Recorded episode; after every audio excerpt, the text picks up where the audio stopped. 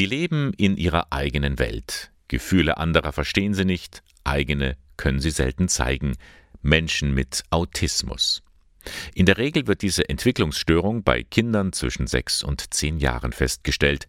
Sie zeigt sich in ganz unterschiedlichen Bereichen, erklärt der Eichstätter Pädagoge Steffen Benz. Die Kinder zeichnen sich aus durch ja, häufige Inselbegabungen, durch Schwierigkeiten in den sozialen Kontakten. Sie können oft sehr schwierig in die Schulklasse integriert werden und bringen oftmals eine Vielzahl auch an psychischen Störungsbildern mit, wie zum Beispiel ADHS, Tickstörungen oder auch äh, ja, neurologische Schwierigkeiten. Von Inselbegabungen spricht Benz. Das heißt zum Beispiel, dass ein Fünftklässler in Mathematik bereits auf dem Niveau von Siebtklässlern sein kann, sprachlich allerdings erst auf dem von Drittklässlern.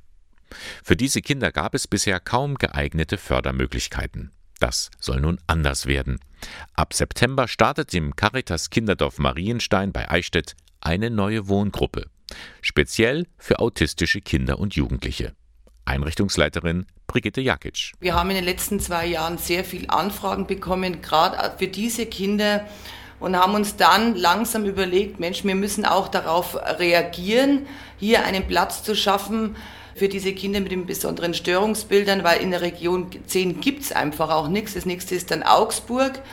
Und unser karitativer Auftrag ist es ja auch, darauf zu reagieren und diese Kinder auch zu unterstützen. Fuchsmühle wird die Gruppe heißen. Fünf von sechs Plätzen sind mittlerweile belegt, von vier Jungen und einem Mädchen. Sie kommen aus unterschiedlichen Regionen Bayerns und sind zwischen neun und 14 Jahre alt.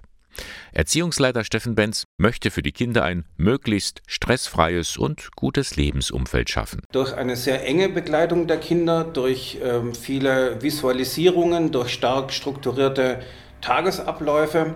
Wichtig ist die Begleitung durch den psychologischen Fachdienst. Das heißt, ähm, wir machen soziales Kompetenztraining, wir machen eine individuelle äh, Diagnostik für jedes Kind um herauszufinden, äh, wo liegen die Ressourcen und wo liegen die Defizite. So kann jedem einzelnen Kind individuell geholfen werden.